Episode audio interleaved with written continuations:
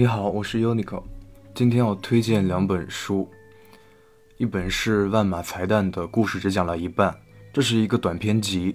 这本书是我在最近制作的节目里听到的，但其中并未细致的讲述故事的情节。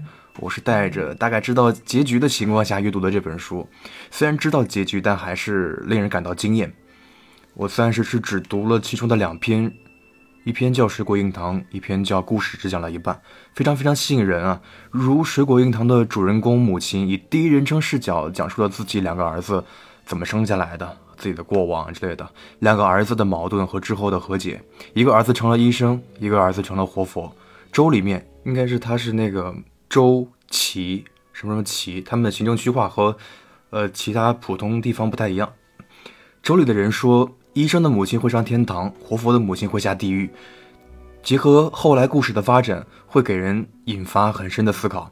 就是在一个鸟不拉屎的犄角旮旯里，两个儿子都有如此大的成就，这位母亲已成为州里耀眼夺目的明星母亲，是所有老少男女都羡慕的对象。但为什么她还是如此伤心？所有人都认为她是幸福的，而她认为的她的幸福是可能是有一个儿子做依靠啊，帮她做农忙啊。后来又是两个儿子怎么吵架，两个儿子怎么和好，但结局很韩国酸菜的味道，你可以猜猜结局，在此我就不剧透了。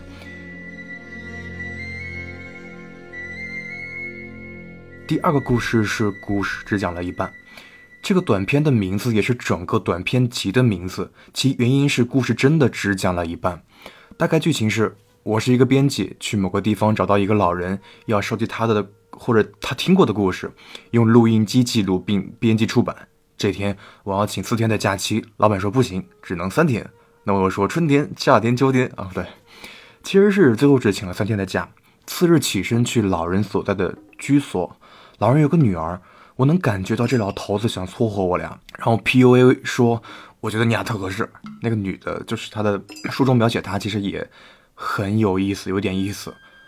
但是我并感觉不出这个男主人公有没有什么意思。老头又说：“但你是吃公家饭的，对象应该也得是。”之后的对话能看出主人公为了工作一直迎合老头讲话，因为只有最后一个故事了嘛，所以他是来录最后一个故事的。最后一个故事只讲了一半。老头儿说：“这是一个很黄色的故事。”这是老头原话。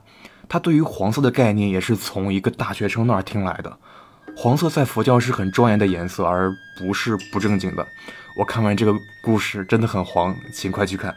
还要给审核说，其实一点都不黄，故意吸引人才这么说的。第二个是《流浪地球》的小说版，《流浪地球》的电影版和小说版基本完全故事情节梗概都不同，但本质上是一致的，都是要人类经历五次五个时期后，然后去什么人马星系。电影中有很多感情片段，而小说迥然不同，甚至可能那时候感情已成为人类可有可无的东西。比如，主人公的爸爸在主人公和妈妈面前说：“我最近喜欢一个人，那个女人是咱们孩子的班主任，我想跟她去过几天日子。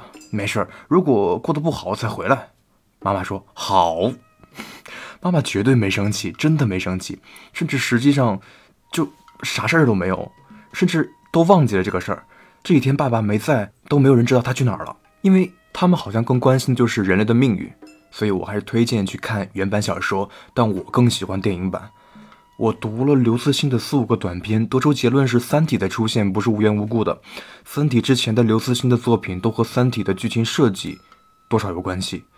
你可能可以在刘慈欣的作品中所有作品中找到《三体》类似、相似甚至一样的片段。有点难讲，有人会说科幻不都一样吗？肯定多少一样。我推荐你读一下，如果你看过《三体》的话，就真的很像，就是读过可能才会明白。